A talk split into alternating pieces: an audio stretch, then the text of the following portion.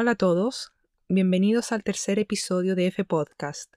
Hoy, 5 de diciembre del año 2021, Evolución del COVID.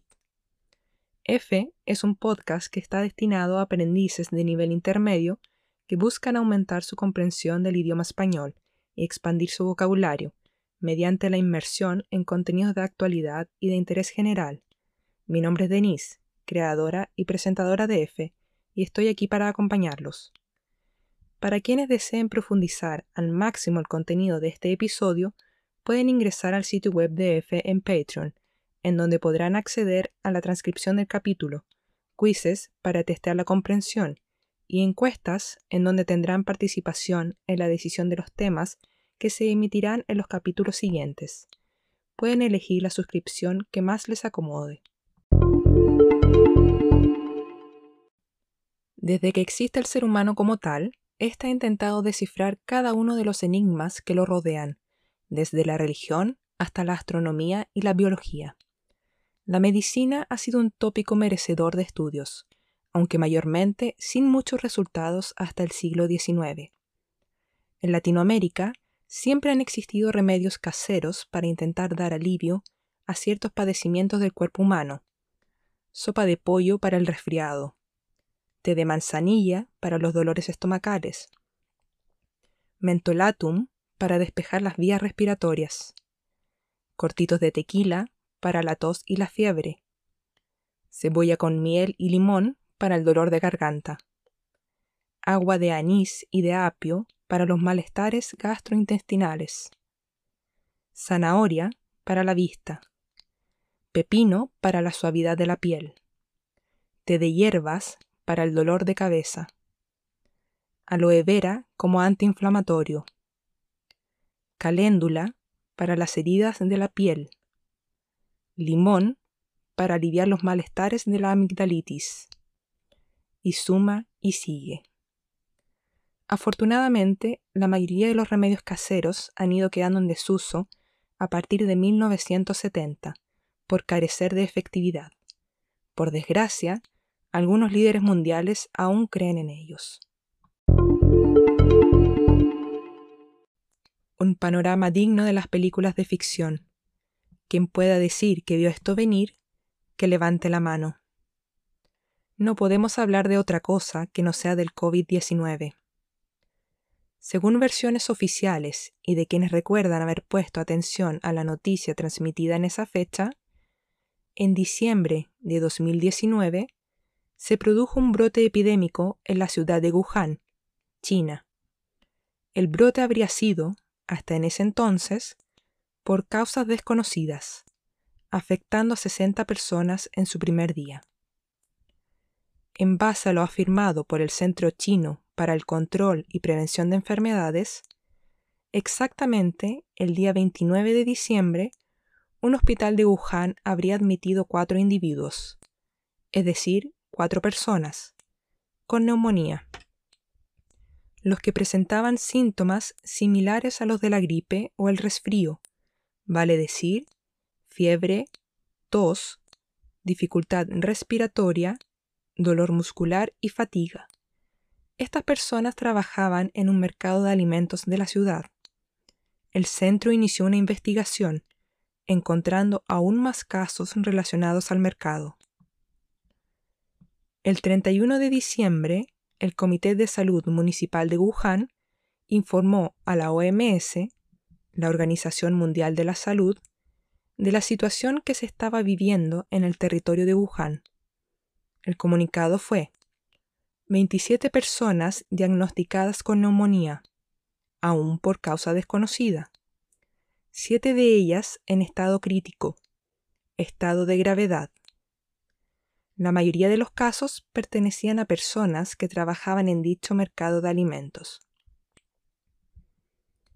El 1 de enero de 2020, el mercado fue cerrado. El 7 del mismo mes, los científicos chinos aislaron el virus causante de la enfermedad y comenzaron la secuenciación del genoma. Dicho en palabras un poco más simples, investigaron el ADN del virus. El día 12 fue obtenido dicho ADN, el que se hizo disponible para la OMS con el fin de permitir a los laboratorios de todo el mundo estar en conocimiento de la estructura genética del virus, realizar pruebas y prepararse para enfrentar algo que, al poco tiempo, se transformaría en una pandemia. Tras el primer brote de COVID-19 en Wuhan, la ciudad dejó de informar casos hasta el día 19 de enero. Para ese entonces ya habían sido comunicados los primeros casos fuera de China, dos en tierras tailandesas y uno en tierras japonesas.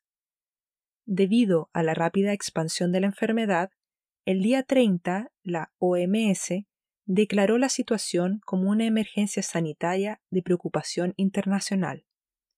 Para el 11 de marzo, la enfermedad ya se encontraba en más de 100 países a lo extenso del globo, tocando a naciones icónicas de la difusión del virus, como Italia, España, Estados Unidos y Brasil.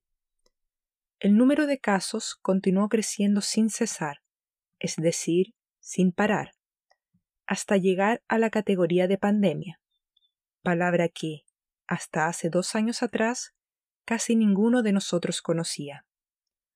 Uno de los primeros efectos que tuvo la rápida propagación del virus en el mundo fue el miedo que se produjo a la escasez de provisiones.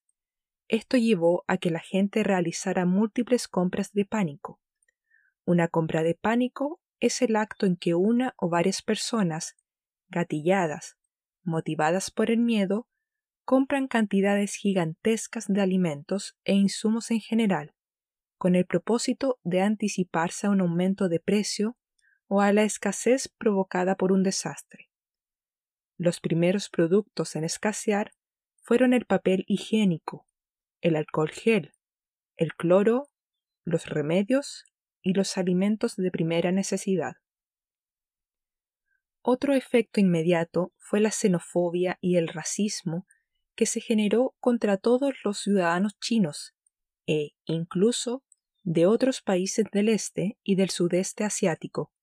En más de alguna ocasión, los noticieros informaron de incidentes violentos contra ciudadanos chinos residentes en diferentes países del mundo, algo realmente lamentable y reprochable. Tampoco se hizo esperar la desinformación y el surgimiento de teorías conspirativas. Por un lado, debido a que, hasta el día de hoy, aún no existe una versión 100% oficial y corroborada de la cronología del COVID-19, y, por otro lado, a la necesidad de la gente de dar respuesta a problemas que se escapan de su rango de entendimiento, esto llevó no solo a la creación de ideas desbordadas, llenas de imaginación, sino a que existiese un porcentaje no menor de la población que se rehusó, es decir, que se negó, a tomar precauciones frente a un posible contagio. La determinación del modo de transmisión del virus fue, en un principio, un tanto difusa. Mientras algunos expertos afirmaban que el uso de mascarillas y el lavado constante de manos era una de las mejores acciones preventivas a tomar, otros afirmaban que el uso de mascarillas era perjudicial, pues mantenía la humedad y propiciaba aún más el contagio de enfermedades. Sin embargo, no se tardó mucho en llegar a un consenso. Las vías de transmisión del virus eran, mayormente, de persona a persona, a través de la inhalación directa de microgotas liberadas por medio de la tos, los estornudos y la respiración, así como por el contacto de las manos con superficies contaminadas. Por tanto, el uso de mascarillas sí era primordial.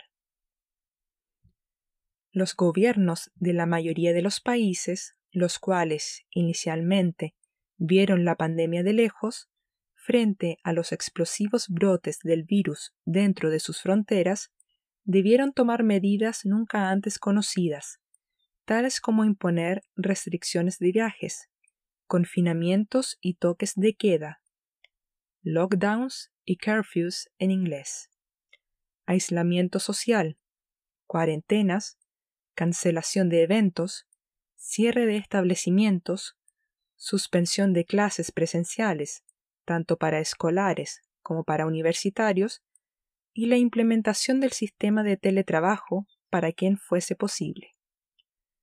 Las medidas implementadas trajeron efectos colaterales, es decir, efectos que derivaron como consecuencia de las medidas tomadas.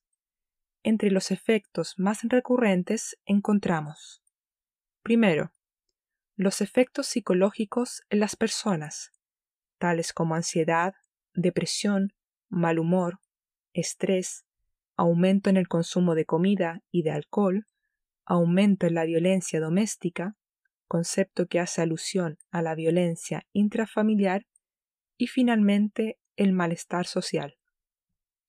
Segundo, la economía mundial comenzó a sufrir una fuerte contracción, la que hoy en día sería catalogada como la peor recesión económica después de la Segunda Guerra Mundial, pues millones de empresas en el mundo quebraron, muchas otras debieron poner en pausa sus actividades, y tantas otras debieron cerrar anticipadamente, especialmente aquellas del sector aeronáutico, turístico y gastronómico. Cientos de millones de personas se encontraron desempleadas, muchas sin ningún tipo de ayuda gubernamental, aumentando la desigualdad social el trabajo informal y, en casos más extremos, la hambruna. Tercero, el sector de la salud se vio sobrepasado, ya que los hospitales y clínicas se llenaron de pacientes de COVID-19. Las ambulancias circularon sin cesar y el personal médico debió trabajar más allá de sus jornadas habituales. Muchas imágenes dieron la vuelta al mundo. Fotografías de médicos y enfermeros con hematomas en su rostro, debido al uso excesivo de las mascarillas. Videos de pacientes sin poder ver a sus familiares. Noticias de cementerios colapsados. Personas protestando en contra de las cuarentenas. ¿De verdad alguien vio esta película de terror antes?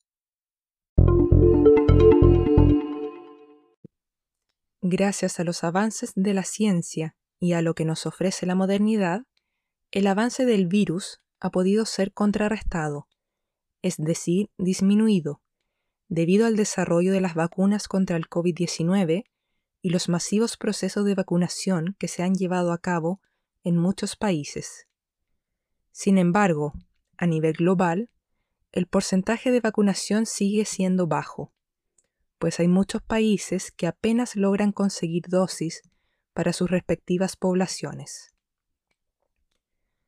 Uno de los sucesos más recientes en relación a la cronología del COVID-19 fue el lanzamiento por parte de Pfizer de una píldora antiviral. Este medicamento, a diferencia de las vacunas, no evita el contagio del virus, sino que aplaca, suaviza, calma los síntomas de la enfermedad y evita en un 89% las hospitalizaciones y las muertes de los pacientes de COVID.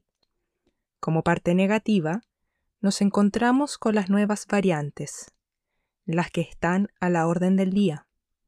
La más reciente es la llamada Omicron. Se dice que algo está a la orden del día cuando es muy frecuente y usual en la actualidad.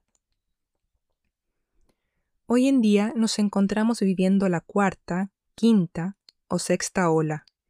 Mientras el mundo intenta volver a la normalidad, a veces nos olvidamos de que ya llevamos dos años viviendo en modo COVID y que nuestras vidas han cambiado drásticamente. Lo que nunca debemos olvidar es que, a la fecha, el virus ha contagiado a más de 260 millones de seres humanos a lo extenso del planeta y, aún más triste, se ha llevado a más de 5 millones de personas. Personas como tú, como yo, como tus padres, tus hijos, tus amigos, o como el amor de tu vida. En lo personal, soy una persona pro vacuna. Hace ya varios meses obtuve mis dos dosis respectivas e, incluso, recibí una tercera dosis, llamada acá en mi país como dosis de refuerzo. Un verdadero lujo. En el interior de mi círculo cercano, tuvimos un caso importante de COVID-19 al haber tenido contacto con la persona contagiada, todos debimos hacer una cuarentena preventiva de 14 días. Por fortuna, todo terminó bien. La verdad es que no me puedo quejar. Al tomar conciencia de todo lo que ha sucedido en estos dos años, me doy cuenta de que he sido realmente muy afortunada. No olviden suscribirse al podcast si aún no lo han hecho, clicando al botón de seguir y presionando la campanita para estar al día de cuando se sube un nuevo episodio, ya sea en Spotify o en cualquiera de los servicios multimedia que existen.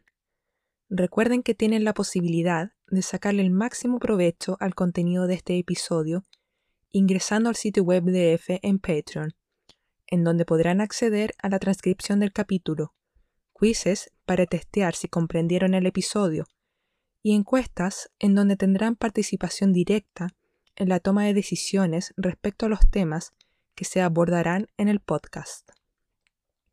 Será un gusto leer sus opiniones respecto al episodio. Cuéntenme cómo han vivido la era del COVID y cómo esperan que sea el mundo después de esta crisis. Hasta la próxima semana.